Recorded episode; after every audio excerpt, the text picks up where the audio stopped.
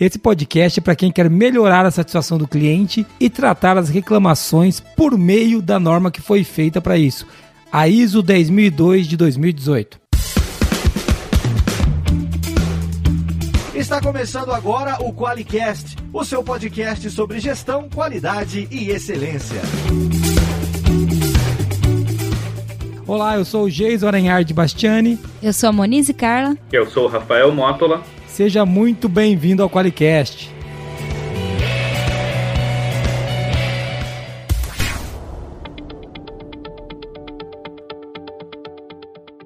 Seja muito bem-vindo ao Qualicast Monize. A gente tá chamando o Mótola de Motola desde que a gente falou que ia começar a gravar esse podcast. O nome dele é Mótola. A gente descobriu agora, agora. Agora, na hora da gravação. Tô acostumado, pessoal. Ah. Fiquem tranquilos. e ele é educado, gente. Ele não xingou a gente, assim, mentalmente várias vezes. Mas, assim, durante as conversas foi tudo muito tranquilo. Muito bom. Você que está ouvindo a gente agora, se quer saber quem que é o Rafael Mótola, né? Que agora você já sabe, pelo menos você começou melhor do que eu, que você sabe que é Mótola, né? O Rafael, né? Acho que vale a pena a gente fazer um pequeno, uma pequena eh, introdução de quem que é o Rafael, né, amor? Ele tem mais título que nós todos aqui da Forlogic somados, então a gente pode falar de maneira célere, né? Mas o Rafael é consultor, mentor, auditor, instrutor e palestrante da Horus Consultoria e Treinamento ele também é consultor e auditor pela Thompson, né? E dentre os projetos que realiza, a avaliação de concessionárias Toyota e Renault no Brasil é um projeto, é um desses, né? Pequenininho esse projeto, né, Rafael? Pequeno. Quase nada de trabalho, né? É, cara, é, a cadeia automotiva é sempre bem pesado. Até porque, né, você é auditor líder da IATF 16 949 também, né? Isso, e, o mais bacana, né, Jason, é o aprendizado que essa cadeia de valor do automotivo ela traz para a gente, né? principalmente aí no tema que a gente vai falar hoje, que é satisfação e tratamento de reclamação, porque todo mundo tem reclamação, né? Não tem empresa perfeita. Sim. Não, é, fora a Forlogic, todos os outros têm reclamação, né, Moniz? Mentira, que tem também, todo lugar tem. Ah, então, mas para finalizar o currículo do Rafael, que eu estou fazendo em etapas aqui, porque ele é muito mais importante que a gente, graças a Deus, né? Temos especialista. É, o Rafael também ele é instrutor pela ABS, né? E, e é professor universitário. Até professor você é, Rafael. A gente tenta, né? Dentro da lógica que quando a gente tenta passar conhecimento, a gente mais aprende, né, gente? É, isso, isso é muito verdade, cara. Seja bem-vindo, viu, Rafael? Brincadeiras à parte, cara. Seja, é só para o nosso ouvinte já começar me odiando, né? Porque eu demoro para entrar no tema. Mas, Moniz, do que, que a gente vai falar hoje? Já que eu apresentei o Rafael, eu apresento o tema, que é quase tão extenso quanto o currículo do Rafael. hoje a gente vai falar de uma norma que é a primeira vez que a gente fala sobre ela no Qualicast, né, Jason? Que Sim. é a ISO 10002. A gente ainda está na versão de 2018. Caso você esteja aí no futuro e já tenha é. uma versão mais atual, a gente estava falando da 2018 aqui, que é a gestão da qualidade, satisfação do cliente, diretrizes para o tratamento de reclamações nas organizações. Ah, muito legal esse tema. Quando, quando eu falei para o Rafael Falei, Rafael, esse tema muito me apetece, né? Porque eu sou um reclamador nato e eu também eu fico irritadíssimo quando a gente não consegue tratar a reclamação do jeito correto, né? Que a reclamação é um, é um tesouro para a organização, né? E a gente acaba desperdiçando ela. Mas é, faz sentido isso, Rafael? A reclamação dá para aprender alguma coisa com isso aí? Total, Jason. A reclamação ela é uma fonte de oportunidades, né? A própria norma ela coloca isso para gente que a empresa ela deve na sua mais alta estrutura, ou seja, aquela coisa que a gente da qualidade está acostumado a ouvir, né?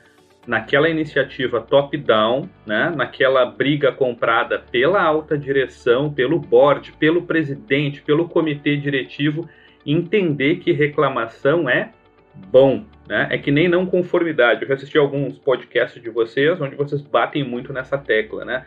Não conformidade é bom ou é ruim? Não conformidade é bom. Por quê? Porque a oportunidade é aquela parte do iceberg que está lá coberta pela lâmina d'água e a gente não enxerga. Né? Os japoneses orientais têm uma batida muito mais bacana de ver isso. Né? Então, assim, Sim. é a oportunidade, a história do muda ou do mudar é a perda. Vamos combater perda, vamos combater desperdício. Então, quando o cliente está reclamando, ele está mostrando para a gente assim: oi, ei, você aí, olha só, tem uma coisa aqui que não ficou bacana. Ou não foi isso que eu combinei, ou eu esperava mais. Muito legal. E só essa introdução para você que tá ouvindo a gente já valeu o podcast, viu? Você já não pode reclamar do Jesus. As piadas estão liberadas aqui pra frente, Moniz, que a gente Ué, já. Ninguém tinha falado de piada até agora. Encaixou então tá uma piada aí no meio. É, então, eu tô tentando. É, eu tô tentando. Tentando me safar, né? Como diz o outro. Mas, ô, ô, Rafael, e quando você traz de, essa, esse, esse lance do, do, do oriental ter um olhar mais apreciativo pro lance da reclamação, né? E você trouxe que o cliente está falando, olha, isso aqui não tá legal. Eu, eu tenho um, um, mantra que eu digo sempre que o cliente que reclama é o cliente que tá com a gente. Porque o cliente que tá insatisfeito de verdade e ele desistiu de você, ele só vai embora. Ele tem, ele tem, uma alternativa que é pior possível, é ir embora. Quando ele vai embora, cara, foi o pior resultado que você poderia ter tido, entendeu? É verdade. Ou não faz sentido isso? Faz total sentido, Jason. Ele vai embora, em muitos casos ainda fala mal da nossa empresa, da gente, ainda mais hoje com o poder das redes sociais, né? Muitas vezes ele pulveriza uma insatisfação no Instagram, no Facebook, até no LinkedIn. E eu faço uma analogia aí, pessoal, com a questão de turnover. Ah, que loucura é essa? O Rafael agora vai falar de turnover num podcast que é de satisfação de cliente. Mas eu faço a seguinte analogia. É, conquistar um cliente novo, um cliente que não é nosso hoje, conquistar um cliente novo, prospectar, todo o esforço para um novo cliente, ele é parecido com a questão do turnover. A gente ir no mercado e buscar recrutar, selecionar um colaborador. Por quê? Porque a gente perdeu aquele colaborador. Aí você vai ter que recrutar, você vai ter que selecionar, você vai ter que treinar. Tem estudos norte-americanos que dizem o seguinte: a rentabilidade de produtos ou de famílias de produtos ou de serviços, como queira, para clientes que já estão na nossa base, por exemplo, inventei um produto novo, vai, criei um serviço novo, a rentabilidade tende a ser maior. Quando você conquista, quando você prospecta, obviamente tem todo um esforço de venda, você perde, né, que nem areia entre os dedos. Então, você perde, a rentabilidade não é tão alta com clientes novos na base. Então, fidelize o seu cliente, mantenha os seus clientes. Né? Muito legal você falar disso, que é só a gente lembrar do CAC, né, Muniz? Você que já passou pelo marketing, eu que hoje figuro aqui. Né, o custo de aquisição do cliente, porque a gente não pode esquecer que cada quando você vai adquirir um cliente, tem um esforço enorme, que você tem que falar, você tem que mostrar, mostrar o teu branding, você tem que apresentar a tua autoridade, você gerar tem que provar confiança, você, né? Gerar confiança, você tem uma e o cara que já tá na tua base, né, cara, teoricamente, se você ter feito um trabalho bom, esse cara, tudo isso já tá feito, né? O que ele precisa agora é entender como você pode gerar mais valor para ele para poder pagar por isso. É, então, é, poxa, é, é, é, bem mais do que metade do caminho andado, né? Então faz todo sentido, Rafael. Essa é uma boa observação, cara. E antes da gente entrar no tema propriamente dito, a gente tá só na abertura aqui, é muito legal a gente falar de uma norma que fala disso, né? E olha que legal, o título da norma, ela traz gestão da qualidade, traço, satisfação do cliente, diretrizes para tratamento de reclamação. Então, se a gente for lendo de trás para frente, trate a reclamação do, do da, trate a reclamação nas suas organizações. Você vai ter mais satisfação do cliente, vai aumentar a qualidade. Então, assim, é, é, é, uma, é uma cadeia né, que acontece. Faz sentido isso? Eu que sou leigo na norma, olhando o título, é disso que ela trata, Rafael? Exatamente disso, Jason. E assim, quando a gente está falando de tratar reclamação, a gente está falando de resolver a reclamação. E quando a gente resolve uma reclamação, a gente está mostrando para o cliente algo que pode, ser, pode parecer muito simples, né? Eu acho que não sei se foi você ou foi a Monize que há poucos minutos atrás falou na questão da, da, da percepção do cliente, né? Usou uma palavrinha parecida com a percepção do cliente. O que, que é a satisfação do cliente? A satisfação do cliente é a percepção dele com relação aos seus requisitos estão ou não sendo atendidos. Puxa, a nossa percepção de satisfação, vocês vão de concordar comigo hoje, ela é diferente do mês passado. Ela é diferente do ano passado, ela é diferente de 10 anos atrás, por exemplo, com relação a esse sinal de internet aqui que a gente está gravando podcast, né? Com relação a um produto que a gente compra, um alimento, uma refeição. Então, essa norma ela procura dar foco no cliente, né? Ela procura os, de certa forma, a gente precisa ter empatia aí, né? Essa palavra ela está cada vez mais na moda, né? Empatia ou usar o calçado apertado do cliente, se colocar no lugar do cliente. Então, você se coloca no lugar do cliente, você resolve o problema dele, ele entende, opa, essa empresa se preocupa comigo, eles estão querendo estabelecer comigo o que, Jason? Um relacionamento de longo prazo. Opa, vou ficar, vou ajudar mais a empresa, vou dar um voto de confiança. Eu vou me estender aqui, mas é por um bom motivo. Eu quero dar um exemplo muito simples, eu tenho certeza que já aconteceu com todo mundo. É, nessa história de pandemia, né, esses dias eu estava num monte de reuniões e a gente não podia almoçar aqui em casa. Ou seja, não tinha tempo de nem de almoçar, tinha 30 minutos. O que, que a gente fez? Pediu uma tela entrega. Pediu uma tela entrega de tacos mexicanos. Legal. Dois kits de tacos. Duas pessoas, dois kits, dois suquinhos e tal. Chegou na portaria. O que, que tinha dentro da sacola? Um kit de tacos a empresa errou. Ou ela errou propositalmente, e a gente vai falar disso depois, ou ela errou porque alguém cometeu uma falha operacional. A gente pegou o telefone, eu não lembro se foi o telefone, no próprio aplicativo escreveu lá, olha só, teve um problema. Entregaram um kit de tacos e não dois. E a gente tem pouco tempo para almoçar. Resposta da empresa, pessoal, nos deem 10 minutos. Sabe o que, que aconteceu? Em 5 minutos tocava no interfone com um kit de tacos, mais o suquinho que faltava, né? então, aquilo que faltava, e duas sobremesas.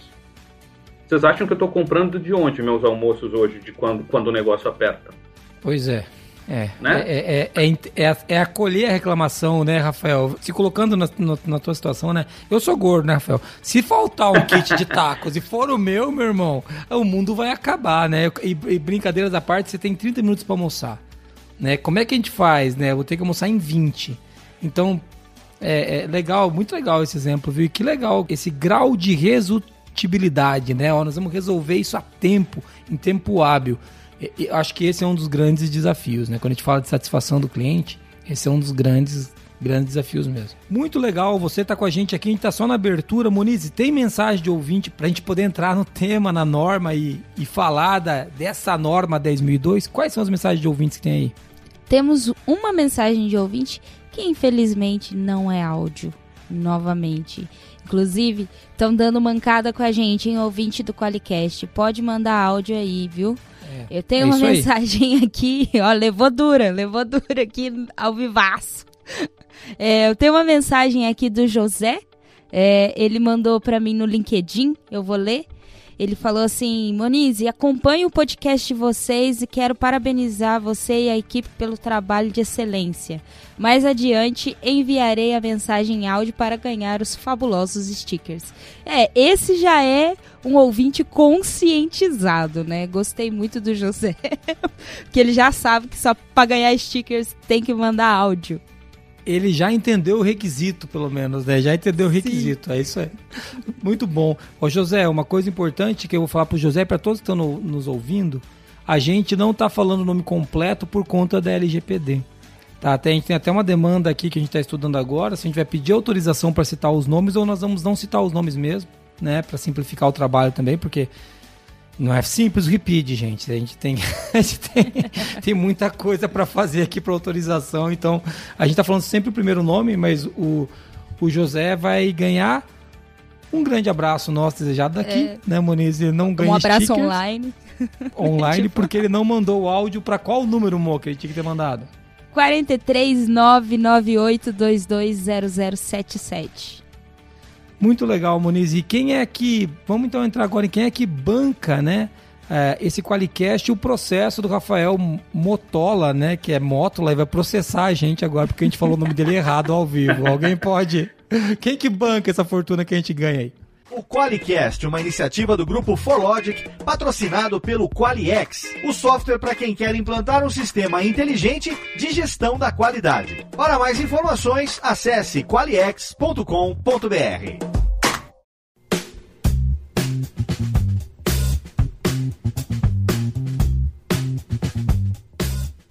Muito legal, você que está ouvindo a gente aí e pensando o que isso tem a ver com a minha companhia, né? Se a sua empresa não tem reclamação de cliente, eu tenho uma coisa para te dizer, vocês estão ferrados, meu irmão. Porque não existe companhia que não tenha reclamação de cliente. Você, Rafael, porque eu estava vendo isso, já atendeu indústrias em diversas áreas, né?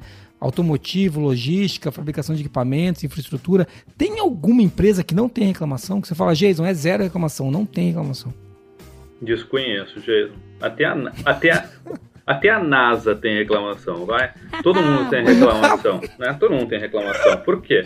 Porque as empresas são olha só, mesmo que todos os processos fossem automatizados, mesmo que todo mundo fosse, todo mundo, tudo fosse robotizado, que a gente fosse lá fornecedora de um sistema contábil, robozinho, software robozinho, cara, alguém projetou aquele negócio. Né? Então, assim, eu fico muito preocupado quando as empresas me dizem assim, Rafael, a gente não teve reclamações, ou a gente não tem histórico de reclamações. E aí eu penso assim, é mesmo? Hum. E aí vão voltar para aquela história da definição da 9000, a 9000 de vocabulário. E esse, e esse textual, né, esse vocabulário está também na 10002. O que, que é satisfação do cliente? A percepção do grau no qual os requisitos são atendidos. E aí, assim, não ter reclamação, será que isso é acurado? Né? Será que eu estou é. será que eu tô buscando beber da fonte da verdade? Vai? A gente vai falar, eu acho, daqui a pouco um pouco mais, mas qual é a empresa aqui, será que está ouvindo a gente, que tem a figura do ombudsman? Parece que as coisas na, na, nos sistemas de gestão, eu nem diria nos sistemas de gestão, acho que um pouco no Brasil, né? Elas são, elas, elas às vezes vêm com uma força total como uma moda. O Six Sigma é assim, sistema Toyota de produção. Certa vez se falava muito da figura do ombudsman. O que é o ombudsman? É como se fosse um representante das necessidades do cliente ah, dica, viu? Essa norma tem isso. É como se tivesse a figura do RD, mas é a figura de um ouvidor, de um ombudsman. Será que essa pessoa vai lá no Instagram ver se nenhum cliente naquele dia colocou uma mensagem no site da empresa, no formezinho de contato, né? no próprio LinkedIn da empresa? Então, essa, essa pessoa, né, ela tem que criar um processo, ela tem que ajudar a criar um processo para beber aí de diversas fontes, para entender se realmente, se efetivamente não há reclamação. Vocês querem outro exemplo muito rápido? Será que o nosso diretor, quando senta né, numa sala de reuniões com o diretor lá do cliente, será que a nossa equipe comercial não houve nenhuma reclamação? Será que quando eles ouvem reclamação, eles registram? Olha que buraco negro pode ter aí. É, é aí que eu queria chegar. É, aqui, quando a gente discute reclamação de cliente, por mais que a gente tenha um bom atendimento, assim, é muito bom até por sinal, acho que é um dos maiores diferenciais, né, Moniz, que a gente escuta do Sim. nosso cliente hoje é o nosso nível de atendimento. Mas toda vez que o indicador fica verde de reclamação, eu desconfio que é falta de coleta. O pessoal do, do, do CS aqui fica desesperado comigo, que eu falo, cara, vamos procurar você entendeu? Porque me incomoda. É, que claro que ele vai ter coisa para reclamar, sabe? Cara, se eu tenho coisa para reclamar do que a gente faz, como é que ele não tem? E é muito legal a gente estar tá com esse olhar, né? Porque o indicador verde, ou seja, o número de reclamações dentro do esperado, pode ser uma ausência de coleta real desse indicador. É isso que você está trazendo, né, Rafael? Exatamente. Um, uma falta de, de beber nas fontes corretas, de olhar todas as isso. possíveis oportunidades de entrada de reclamação. Se vocês me perguntarem, Rafael, tá, mas você falou um monte de coisa aí, você falou até de mídias sociais, onde é que você vê pela sua experiência que mais tem deficiência? Por incrível que pareça, pessoal, são nessas reuniões que eu comentei. Diretor para diretor, certeza. as coisas ficam lá num lance verbal, isso acaba não trazendo um input real para a organização, não, aquela reclamação acaba não sendo tratada pelos meios formais. E vocês sabem o que, que acontece quando uma coisa não usa os meios formais, né, quando não é sistematizado. A gente não cumpre o método, a gente não previne problemas futuros. A coisa fica só naquele foco de apagar incêndio, naquele momento. E a gente não resolve causas, né? Uma coisa que eu quero puxar, antes a gente entrar na norma, eu quero que você fale um pouquinho dela. E já toca o sininho aí, Marquinhos, que nós vamos ter que gravar outro podcast com o Rafael, porque eu desconfio que um vai ser pouco. No futuro a gente vai ter que gravar pelo menos mais um. Uma coisa que eu queria falar é que você falou da 9000, né? Citou vocabulário, falou da percepção dos requisitos. E uma coisa que a gente não pode esquecer é que são os requisitos explícitos e os implícitos. Toda vez que a gente fala de requisito na 9000, a não ser que mudaram essa semana, porque até a semana passada que eu lembro, a gente falava dos explícitos e dos implícitos, né, Moniz? Moniz, o que é requisito implícito, Moniz?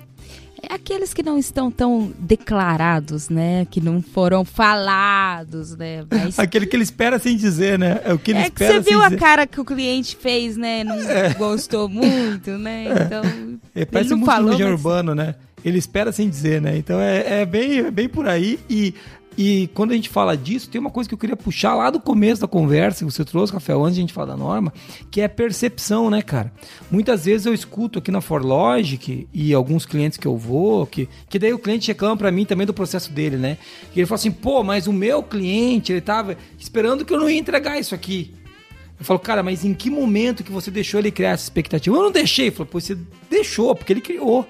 Ele é o cliente seu e ele criou essa expectativa, ou ele é o cliente da ForLogic o cara criou uma falsa expectativa, é, para usar o, o português correto, tem boi na linha. Entendeu? Tem um problema aí, ele, ou o comercial disse algo que não devia, ou não disse algo que devia, tem alguma expectativa descalibrada. Faz sentido isso ou não? Faz sentido total, Jason. Ou tem uma expectativa, bom, a expectativa com certeza ela está descalibrada, basta entender por quê. Ou o escopo não ficou formalizado, a gente não pediu lá, ó, cliente, dá uma canetada para mim aqui, você concorda com o escopo, é isso mesmo? Eu acho que a gente passa, a gente está passando por uma grande transformação né, no processo de venda, porque isso tudo tem a ver com o processo de venda, que é o processo de combinação né, entre A e B ou entre A, B e C partes. Né? Vamos pensar um pouquinho. Antigamente, né, vamos pegar exemplos é, que, que são do nosso cotidiano. Comprar um telefone celular, vai. É, como que funcionava no passado? A gente entrava na antiga telefônica, né? Entrava lá na Claro, entrava nas concorrentes e os telefones eles estavam onde? Dentro de caixa, né? A pessoa trazia pra gente aquele negócio assim, nossa, parecia que a gente era ladrão lá, né? Então, olha, eu vou mostrar aqui para você, mas de longe o telefone. Hoje, se a gente entra numa Apple, né, na Vivo, em qualquer empresa, onde é que os telefones estão? Estão ali, né, para serem manuseados, para serem testados. Então, hoje a gente privilegia muito essa questão da experiência do cliente. Eu vou contar uma história rápida para vocês aqui o Jason falou que um dos projetos que eu participo, né, pela consultoria Thompson e não pela minha consultoria, é a, os ciclos de auditorias nas concessionárias Toyota. Tem um dos passos, Jason, da auditoria, que quando eu li o critério pela primeira vez, lá em 2013, 2014, eu pensei, nossa, né, mas essa, essa, essa, esses critérios aqui são tão pesados. Então, tinha lá três, quatro critérios falando da área de estacionamento de veículos de test drive da concessionária e como que os, como que os veículos deveriam estar. Então, os veículos deve, deveriam né, estar totalmente limpos, a, com meio tanque abastecido, com checklist todo preenchido, tinha uma série de questões, né? Legal. Eu comecei a auditar aquele negócio no automático, né? E um dia, um dia eu fui fazer um test drive para comprar um carro para mim numa outra marca que não era Toyota. E aí tinha uma coisa incomodando no bagageiro, sabe quando você está andando de carro e tem uma coisa batendo lá atrás, um barulho de metal, e eu pensei, nossa, se o test drive desse veículo, né, é, tá apresentando isso, porque o test drive é um veículo zero quilômetro, né? Imagina quando eu comprar. Eu voltei para a concessionária, né? Era, tava no processo de venda, a concessionária estava me, né, tentando me vender um carro lá em Porto Alegre. E aí a menina vendedora me perguntou assim: "E aí, Rafael, como é que foi a experiência no test drive? Gostou? Vamos fechar a venda?" Sabem o que, que eu respondi para ela? Desculpa, mas a minha experiência no test drive ela não foi legal, porque se esse veículo aqui, né, ele tem esse nível de ruído, agora no test drive veículo zero. Como que vai ser depois, quando o meu veículo estiver rodando aí nas ruas? Então, aí caiu a ficha, né? Puxa, por que que se estabelece processo? Por que que a Toyota tem esse negócio tão rigoroso com o veículo test drive, que só pode ser test drive e não pode ser utilizado para outros fins na concessionária? Justamente para não acontecer, para não causar essa experiência ruim para o cliente. Por que, que tem que estar tá meio tanque? Se o cliente entra num congestionamento, isso pode acontecer, São Paulo, Rio, cidade grande, ele pode, pode faltar combustível. Imagina a experiência do cliente num veículo test drive. Então, esse lance da experiência do cliente, ele é fundamental para você balizar o seu processo inteiro. Então, muita gente pensa assim, ah, reclamação é uma coisa que a gente vê depois. Não reclamação é uma coisa que a gente previne agora, no projeto do produto no projeto do processo. Vocês concordam? Porque se, se, você não planejar isso, como que vai ser depois? Você nem tem um roteiro, um caminho para resolver aquela reclamação, né? Você vai ter que dar Sim. o quê? Bonificação para o cliente. Então você vai ter que dizer, desculpa aí, tá aqui 30, um voucher de 30% de desconto, porque realmente é a gente é muito ruim, né? Então é legal que você está trazendo isso, Rafael, uma coisa que poderia ser, por exemplo, né, uma caixa solta no bagageiro. P pensa que besteira, os caras foram, sei lá, buscar uma, uma, foram comprar melancia lá pra Toyota e o cara tinha uma melancia batendo lá atrás e o cara não comprou Pronto. o carro. Porque, não, não, não, é na Toyota, né? Na concorrente da Toyota, Exato. se eu posso falar. Exato. Em algum. E daí tem uma melancia rolando lá atrás e o cara falou: eu não vou comprar esse carro com essa barulheira e era, sei lá, uma caixa solta, uma melancia. Um bujão de gás, né? um, um botijão de gás batendo. Mas olha só, alguém que foi lá limpar o veículo deixou a, aquela, aquela, depende do veículo, né? Uma caixinha de ferramenta solta, lá onde tem o macaco, é. chave de sim, Não teve sim. que usar, não fez manutenção nenhuma, só deixou solta. Então, assim, por que, que o checklist é importante, né? Então a gente falou lá, veículo abastecido meio tanque, embaixo de espaço coberto, checklist preenchido, finalidade só para aquele uso. Tudo isso tem um sentido: prevenir problemas, prevenir reclamações. Eu tenho uma pergunta, Rafael, porque você citou aí vários, vários conceitos que hoje estão meio que gourmetizados. E a gente está hum. falando de ISO, né? Uhum. Que é, tem coisas que hoje o pessoal fala de customer centric, é, customer experience, hum. é, customer success e tudo mais. É, eu queria que você falasse um pouco se existe uma relação do que esses, é, essas novas metodologias, novas, entre aspas, né, metodologias trazem com o que a 10.002 traz, ou esses conceitos que você está falando aí. Na verdade, você usou uma palavra uh, correta, é uma gourmetização, é uma... Eu, usei antes a expressão moda, né? Não é de forma alguma, pessoal, pejorativa, né? Eu acho que as modas até, elas são importantes, né? Para nos ajudar a deixar mais robusto um processo. Né? Agora sim, a gente precisa ser pragmático com relação à qualidade. Né? Quando eu vou criar um negócio novo, né? pode ser uma padaria, vai? uma pastelaria, pode ser fabricar esse cabinho aqui, né? Esse fone. Eu vou criar uma startup para, sei lá, fabricar um cabinho inovador, né? O que quer que seja, isso precisa ser planejado. E quando isso é planejado, obviamente eu tenho que estar de olho no marketing. O que eu acho, sinceramente, Muniz, é que antigamente o olho do marketing ele não estava tão presente. Né? Então, assim, as empresas elas não estavam com a necessidade que elas têm hoje, uma necessidade premente de causar um impacto positivo, né? de efetivamente fazer com que o cliente testasse o produto, né? se colocar no lugar do cliente. Então, o planejamento do produto, o planejamento do serviço ocorria, obviamente que sim, mas muitas vezes isso que você está falando de gourmetizar, o que eu falei antes de moda, é uma necessidade enorme agora de colocar a questão marketing, a questão venda, de efetivamente causar um impacto para o cliente. Isso não é novo, né? Obviamente que não é novo. Né? Lá em 2003, por exemplo, quando eu trabalhei numa empresa de logística e carga fracionada, não fui eu que criei isso, foi o planejamento estratégico da empresa, mas se criou um lance muito legal. Qual que era? A nossa empresa tinha um contrato com a Dell.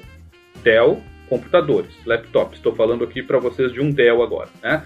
Então, qual que era a sacada que a nossa empresa propôs para a Dell e as duas, as duas empresas, nas suas áreas de inteligência, fizeram o combinado?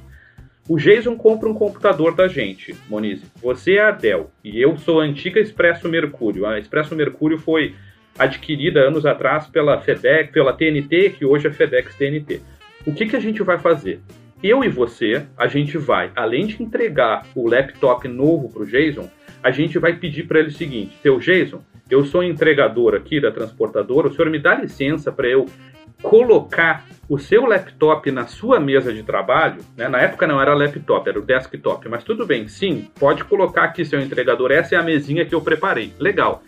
Seu Jason, negócio é o seguinte, tem esse monte de papel e plástico, a gente tem uma iniciativa lá na empresa de direcionar isso para a comunidade carente e não deixar o senhor com esse monte de lixo aqui. Eu posso ajudar o senhor a desembalar o produto e deixar aqui na sua mesa né, o seu computador já com alguns cabos ligados e lhe mostrar o manual de garantia, né? Opa, pode sim. Então isso causava um impacto muito positivo para o cliente. Isso foi disruptivo para a época, né? Isso gerou uma série de benchmarks, de cópias de outras empresas, enfim. Mas olha que bacana. O que, que a gente está falando, Moniz? Projeto do processo. Como a gente estava desenhando um projeto disruptivo. Então você pode gourmetizar isso, a gente pode criar uma moda em torno disso e tal, usar palavras né, mais do contexto atual de 2020, 2021, pegar a galera do marketing digital que está fazendo hoje sucesso na internet, fazer lançamento, babá. Só que se você não tiver as premissas né, do PDCA e a premissa é o ciclo gerencial. Sim. você estava só esperando, você estava só esperando eu falar isso. É, eu estava torcendo para PDCA. O foco do cliente, se você não tiver o foco no cliente, o foco do cliente é saber o que, que ele espera quando ele compra o computador, o que, que foi aquele bando de papel isopor do inferno que fica solto dentro de casa, o Círio quer quebrar. Então, é, fica muito mais fácil o teu, o teu projeto ser acertado, né, Rafael? Exatamente. E vocês acham que nesse nesse caso aí não houve reclamação? Ah, houve reclamação. Teve cliente que reclamou dizendo o seguinte: vocês são muito invasivos, né? E eu não autorizei o entregador. É verdade, isso é um caso real. Eu não autorizei e ele insistiu. Olha só. Então, assim, a questão da reclamação ela tem vários lados, né? Obviamente que o erro aí continuava sendo nosso, né? Houve aí uma análise de procedência, a gente verificou que a reclamação era procedência, inclusive esse é um passinho da 10.002, analisar a procedência da reclamação, e aí se tomou uma ação muito mais branda, obviamente, que foi conscientizar a equipe, aquela equipe específica. Mas vejam, até num caso como esse, pode haver essa Sim, o, o, o, cara fala, não, eu queria abrir, já abri, já tá tirando aqui. Onde, onde eu coloco isso aqui? Fantástico, né? Então, essa questão da percepção humana, isso é muito volátil, isso muda, muda demais, muda a cada ano, né? Então, e a gente tem que respeitar isso. Mas, mas apesar da gente brincar do, da gourmetização e da moda, né? É importante não, não entender o princípio do qual está calcado, que é a satisfação do cliente, né? E o foco dele, né? O que, que ele quer com aquilo, né? Eu acho que quando esse projeto veio lá da, da empresa que você abriu aqui já, ele veio com essa questão. Nós vamos pegar e vamos melhorar a vida desse cara, né? A nossa empresa e a nós vamos uma parceria e vamos melhorar a vida do cara da ponta lá, que, pô, não tem onde jogar o papel, que, putz, às vezes não sabe, tem medo de tirar o computador da caixa, não sabe mexer no manual. A gente já deixa ligado aqui, né? O teclado, o mouse, aqui ele já se vira daqui para frente. Então, pô, muito legal, muito legal o exemplo. Eu acho que a gente podia agora falar um pouco dessa norma, né? Que o pessoal tá curioso. Só tá falando de cliente aqui, satisfação. Vamos falar um pouquinho da 10.002.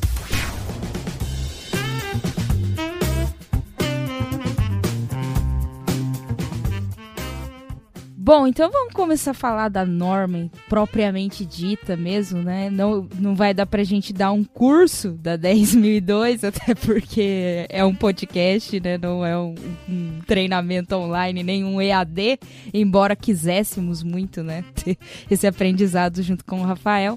Mas fala pra gente, Rafael, uma visão geral aí da, da 10.002, a começar que ela não está adequada ainda a o anexo SL ou está? A norma ela não tem a estrutura do anexo SL, ela não tem lá aqueles pilarzinhos, né?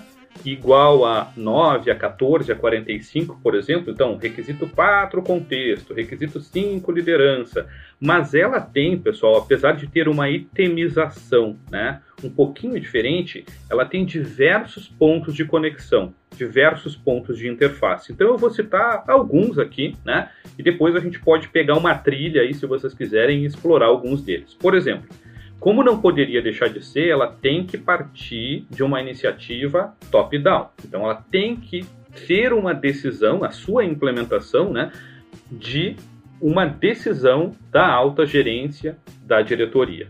Ela difere um pouquinho das normas tradicionais, digamos assim, e eu acredito que até por isso poucas pessoas conhecem a 10.002, né, e ela chega até a ser um pouco negligenciada pelo fato dela não ser uma norma certificável por organismos de certificação. Ela não é uma, uma norma certificável.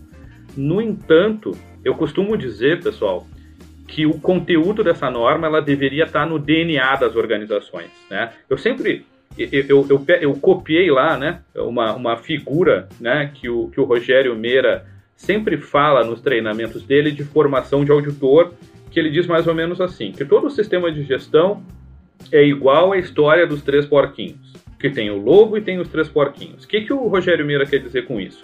Que nenhum sistema de gestão nasce como uma casinha de alvenaria. ela nasce de palha, depois ela vira de madeira e depois ela vira de alvenaria. E quem que é o lobo, né? O lobo são os auditores, são os consultores que estão sempre assoprando, né, tentando melhorar e fortalecer esse sistema de gestão. Então, eu roubo, né, eu, pego emprestado essa emprestada essa historinha do Rogério Meira para dizer que essa lógica de tratar reclamação, a lógica de satisfação de clientes, também é assim. A versão de 2013 dessa norma, da ISO 10002, ela era uma norma bastante básica. Né? Bastante, bastante básica, não tinha nada a ver com anexo SL, não falava de risco e oportunidade, agora ela fala. Não dizia que a gente precisa estabelecer, e olha que interessante, uma política de satisfação de cliente, que pode até estar integrada com a nossa política de gestão, ela pode estar integrada com a política da qualidade, mas nós temos que ter uma política. Outra coisa que a gente tem que ter, objetivos estratégicos claros de melhoria da satisfação. Rafael, como assim? Por exemplo, reduzir reclamação? Hum, até pode ser, mas você não vai conseguir reduzir reclamação melhorando o processo de reclamação. Normalmente acontece o contrário. Olha que louco isso.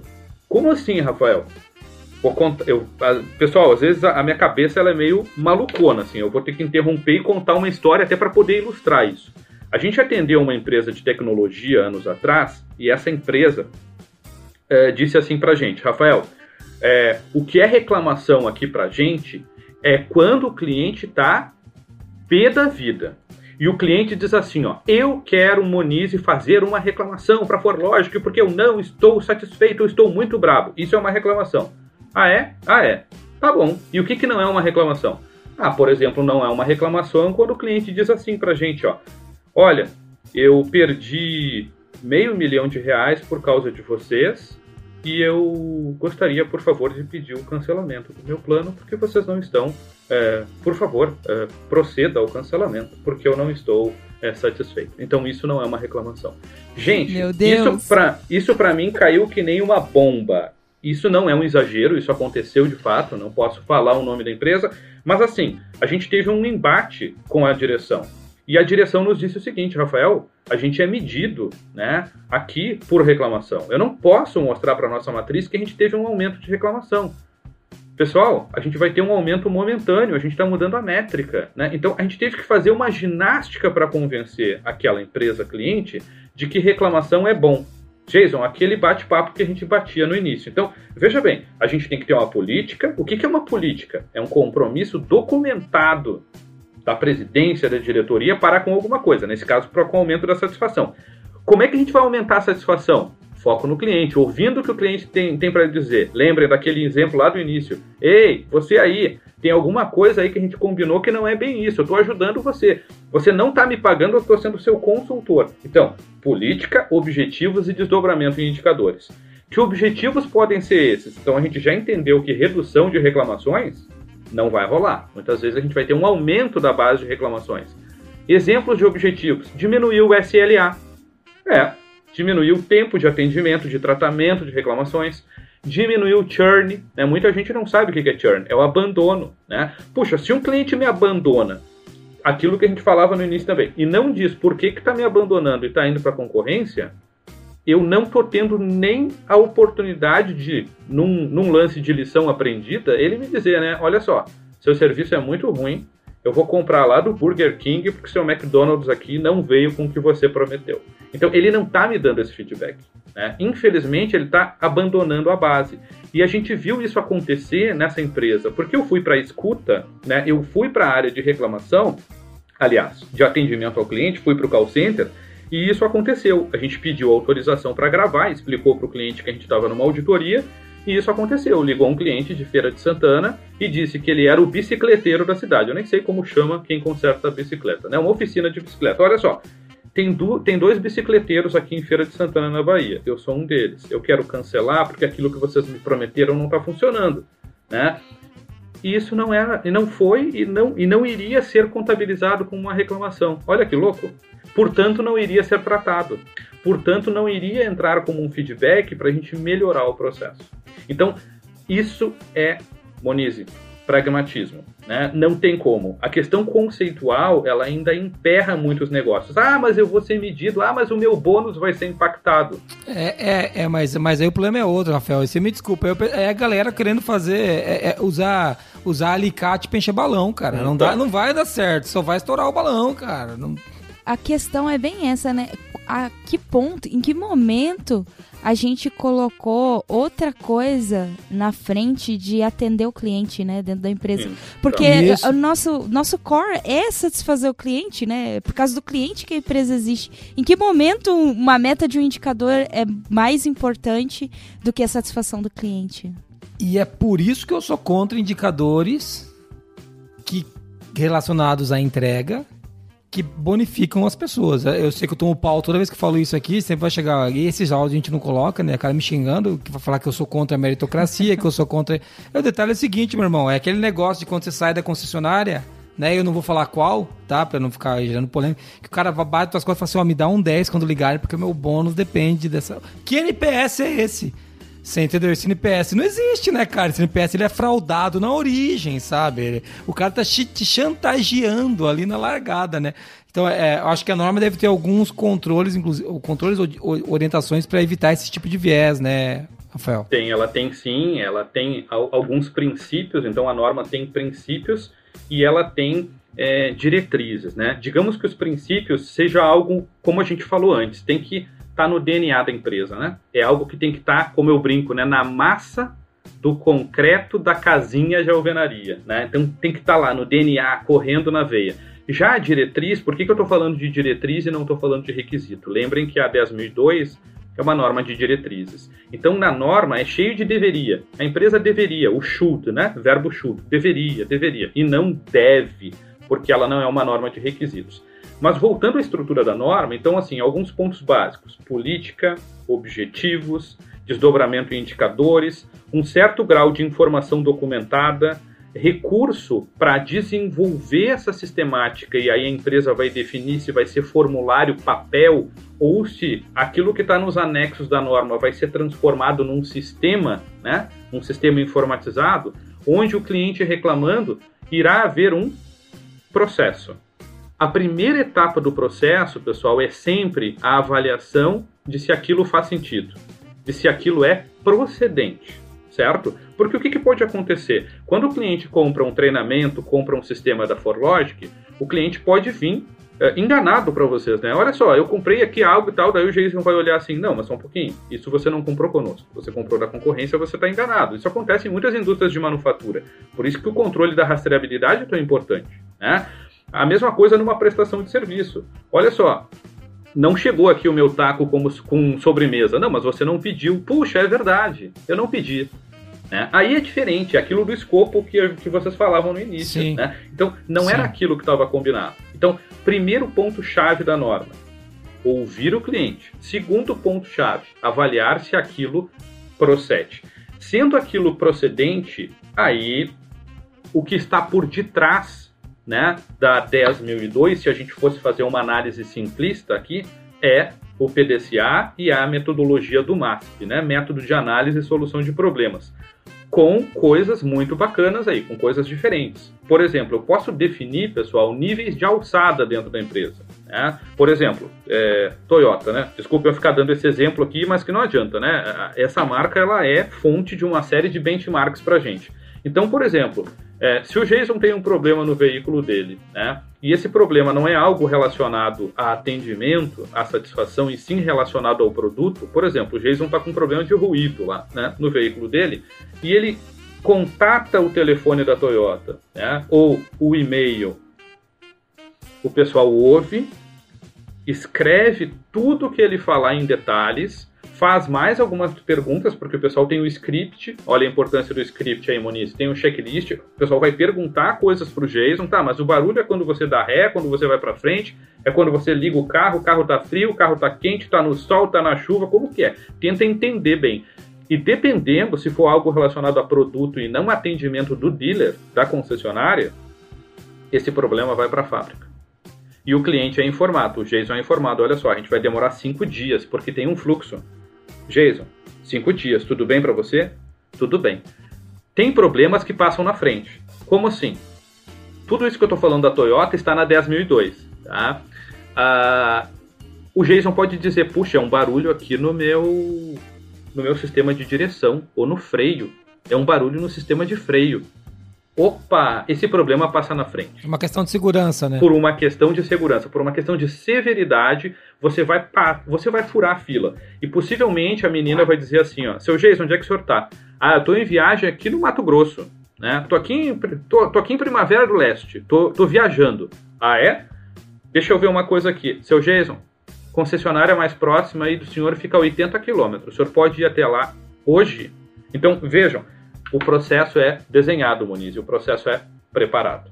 Né? Então, esse, esses níveis de alçada, eles vão fazer com que as pessoas efetivamente tenham dentro de um sistema né, que não dependa de as pessoas lembrarem todos os passos necessários para que aquela reclamação já tenha uma ação de contenção, olha o MASP aí, né? Já tenha uma disposição imediata dependendo do seu grau de severidade. E depois, bom, depois ela vai ser tratada, né? Aquela reclamação vai ser tratada e vai alimentar um banco de dados. Para que efetivamente um banco de lições aprendidas, vai, para que efetivamente a fábrica, uh, o dealer, né, uh, ou qualquer outra unidade, a, a, a fábrica, o dealer, enfim, fiquem sabendo onde que houve né, maiores problemas, onde que os clientes reclamaram, os números ali de SLA, por exemplo, e quantas reclamações estão sem atendimento. E existem também os fóruns, né? A 10.002 ela, ela, ela estabelece que você deva escalar o problema dentro da organização dependendo da complexidade ou se o cliente estiver muito insatisfeito com a solução dada. Isso é muito comum em ouvidoria. Né? A gente já atendeu o clube de futebol, então isso até pelo estatuto do torcedor, isso é muito comum. Você vai lá, por exemplo, né, não sei se vocês gostam de ir a estádio, mas vocês vão lá, fazem uma reclamação, olha só, eu voltei para o meu carro, acabou o jogo, meu carro estava lá com vidro quebrado. Ok, vidro quebrado.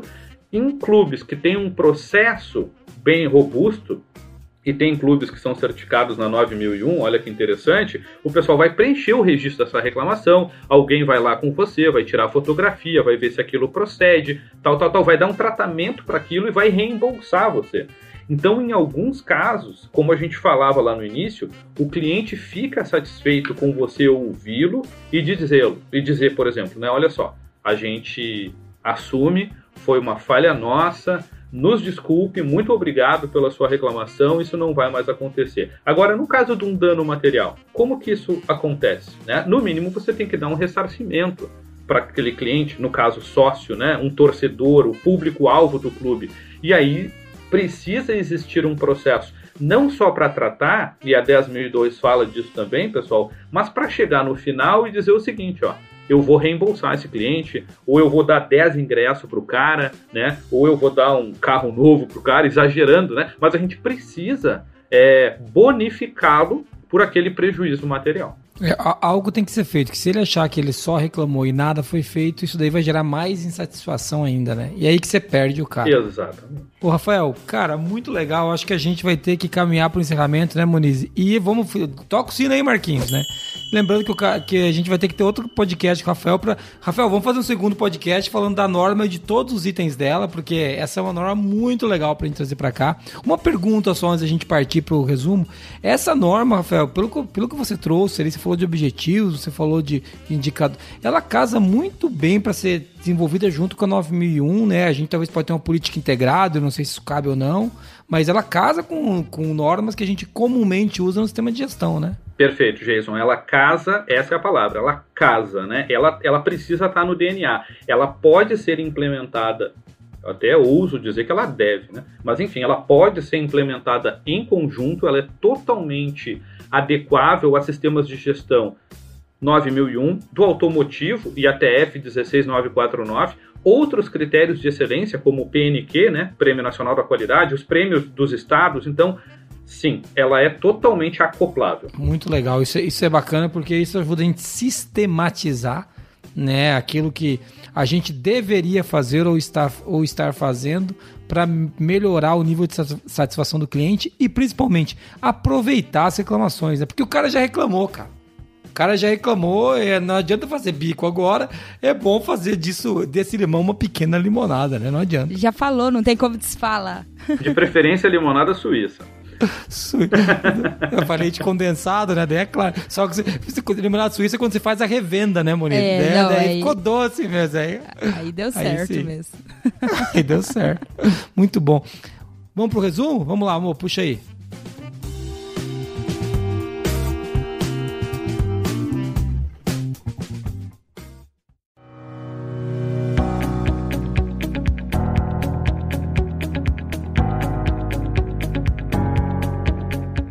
Bom, começamos o assunto falando que tratar uma reclamação, na verdade, é resolver uma reclamação. Né? E depois a gente falou um pouco sobre ah, quando o número de reclamações está baixo, pode ser que haja uma falta de registro. Falamos da relação entre customer centric customer experience e vários dessas metodologias que surgiram. O, o CS, CX, CX CW, a gente, a gente nem sabe quantos, quantos. A gente já sabe que tem customer, toda Sim. vez tem customer, customer, mas. É. Mas que todos esses têm como princípio a satisfação do cliente e que isso também é abordado aqui na ISO 10002, assim como também na 9001, na 9000, que é de requisitos e assim por diante. Aí a gente falou um pouco também sobre como a satisfação está relacionada à percepção das pessoas. Então pode ser que você tenha melhorado um processo e feito aquele processo para encantar o cliente e ainda nele haver reclamações. E depois a gente pulou um pouquinho, finalmente, para a norma, né? O Rafael trouxe uma visão geral da 10.002 versão 2018 e a gente agora está no encerramento. E é isso aí. O Rafael deu uma pequena aula da 2002 e a gente vai ter que voltar a falar no assunto, né, Marquinho? Você tocou o sino aí. E tem, é bom lembrar que a gente consegue tratar reclamação de cliente dentro do Qualiex, né, Moniz? A gente abre ele lá como um tipo de ocorrência que pode se transformar numa não conformidade ou outro tipo até de ocorrência, ou um tipo de é, reclamação de cliente mesmo, pode tratar dessa maneira. O Qualiex apoia as empresas, inclusive a gente aqui, a tratar. Né, Sistematiza. Né, o tratamento de reclamações de uma maneira que você não tenha que fazer tantos trabalhos manuais. É uma forma inteligente de tratar reclamações. Muito bom. Ô Rafael Mótola, muito obrigado, cara. Eu queria te agradecer pela participação. Desculpa a gente ter fugido tanto da pauta. Você viu que a Monize fugiu da pauta aqui hoje. Eu não me contive. E a gente não conseguiu falar tanto de, da norma. Mas a coisa boa é que a gente saiu com outro podcast marcado e é muito legal ter você gravando com a gente. Muito obrigado, viu, Rafael? Show de bola, Jason. Eu agradeço enormemente o convite. É muita coisa para falar, né? A gente fica realmente com sangue no olho quando a gente fala de, de satisfação de cliente. É, porque a gente só vai. As nossas empresas só vão sobreviver no futuro se a gente tiver os clientes, né? Então, assim, convite aceito. No próximo podcast vamos tentar dar uma visão mais técnica da estrutura da norma. Bora lá. Isso. É isso aí. Muito obrigado, viu, Rafael?